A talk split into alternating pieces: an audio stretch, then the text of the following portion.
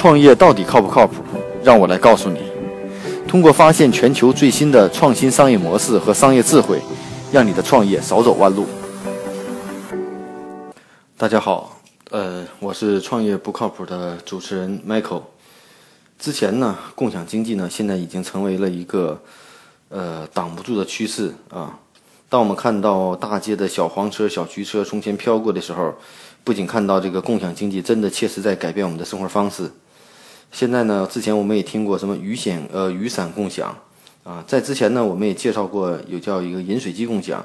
那今天呢，再给大家介绍一个项目，叫厨房共享项目啊，叫幺叫在国外的一个共享项目叫幺 Pro Kitchen，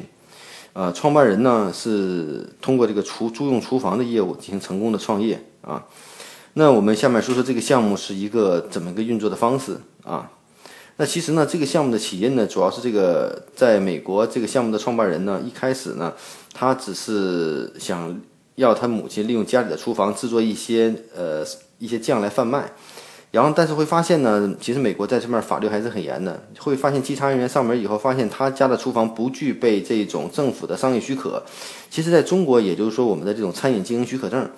啊，其实这是非法经营的。那呃，其实在国内呢，像回家吃饭也好。还是像一些觅食也好，那这些呢，我们叫做这种人人都是大厨或者人人都是美食家的这种，呃，平台呢，其实我都是把我们家里做好的饭通过第三方平台送出去。那这个呢，其实也是缺乏这种安全的这种保证，也是存在这种商业的漏洞的问题。而在美国呢，其实这个是管得很严的。如果有人举报你的话呢，其实你是很难去呃获得申诉的，并且要负责一定的赔偿。啊，所以呢，但是在美国呢，也会有一些这种呃老板呢，然后做一些美食的，但是呢，自己并没有这种专门的经过许可的这种厨房啊，所以说用自己的厨房呢，会出现一些经营上不合法的问题。那后来呢，这个创始人呢，本身也是之前做一些呃做一些这种呃甜点送给别人吃，后来会发现，哎。在这个受政府的管制，他就借用了一些专门的厨房来经营自己的生意啊。这时候才发现呢，其实某些人做的很简单的这种生意，通过互联网的这种发展，很多人通过线上来售卖他们的产品，并不需要真正的经经过商业许可的厨房，而且获得一个经过商业这种政府许可的厨房，其实这个费用和时间周期都是蛮高的，嗯。所以呢，他就突发一个点子，就是说我能不能找一些现成的这些厨房去合作，或者是我建这样的一些厨房，让更多的这种做餐饮的这种创业者也好，或者经营这种业务的也好，只关注经营产品，不关注场地的问题。哎，这个模式听起来是不是有点像我们现在众创空间的概念？那这个创业者最后走的方向是什么呢？他在美国，他是通过合作方式也好，还是通过并购也好，还是通过呃收购也好，还是自建也好，建了很多，将近在建了有八个的这种呃专门用的厨房，将这些厨房呢分时租赁给进行这种餐饮的这种创业者，嗯，餐饮的创业者，他呢从这个厨房的许可来说，还有厨房的设备也好，提供全部极不完善的啊，提出了共用厨房的这种租借服务。然后将这种厨房呢租给一些创业者，帮助他们省去所有的这种所需的时间和成本的问题。而且各种厨房基本设施都是有的，比如说水槽啊、烤箱啊、微波炉一应俱全。如果你有自有的设备带过来的话呢，哎，那你可以带过来。但是呢，如果不具有的话呢，你也可以自己买过带过来。同时呢，它也提供安全监控服务，让你确保你带来的器具都是安全的，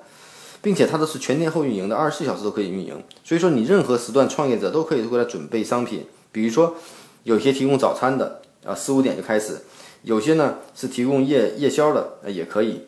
另外呢，他所在的这种佛罗里达的这种餐饮创业是非常的旺盛的，而且持续增长。所以说呢，这个创业者抓住了这个商机，并且利用加盟的方式，在佛罗里达迅速开了八个分店，啊，服务于当地的餐饮餐饮业者。所以他呢不是开饭店，而是开了一些厨房的众创空间啊。所以这个听起来是还蛮有意思的，嗯。所以这里不外乎我们做烘焙的、做糕点的啊，同时呢，他把这些厨房呢又作为多时化的分用，可以租给这种教糕点的课程和厨艺的课程。所以呢，整体的是满负荷的运作。嗯，所以呢，随着这种越来越多这种人在餐饮中创业的人越来越多，他的厨房租用业务做的是非常非常的不错。而且现在他已经除了提供简单的租呃租设设备和空间以外，还成为了餐饮创业的孵化器。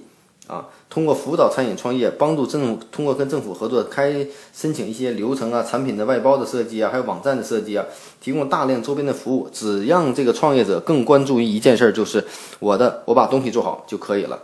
所以呢，这种新的模式呢，共享厨房、厨房租用的模式呢，听起来呢，其实在国内到底有没有这种商机，能不能存在呢？其他的模式跟有点众创空间也好，还是跟其他的服务还蛮像的。其实在中国国内之前也有一个创业公司也做过类似的项目，提供叫垂直的这种餐饮的孵化器啊，当然了也会有这种厨房，但是从专业角度上来说，可能并没有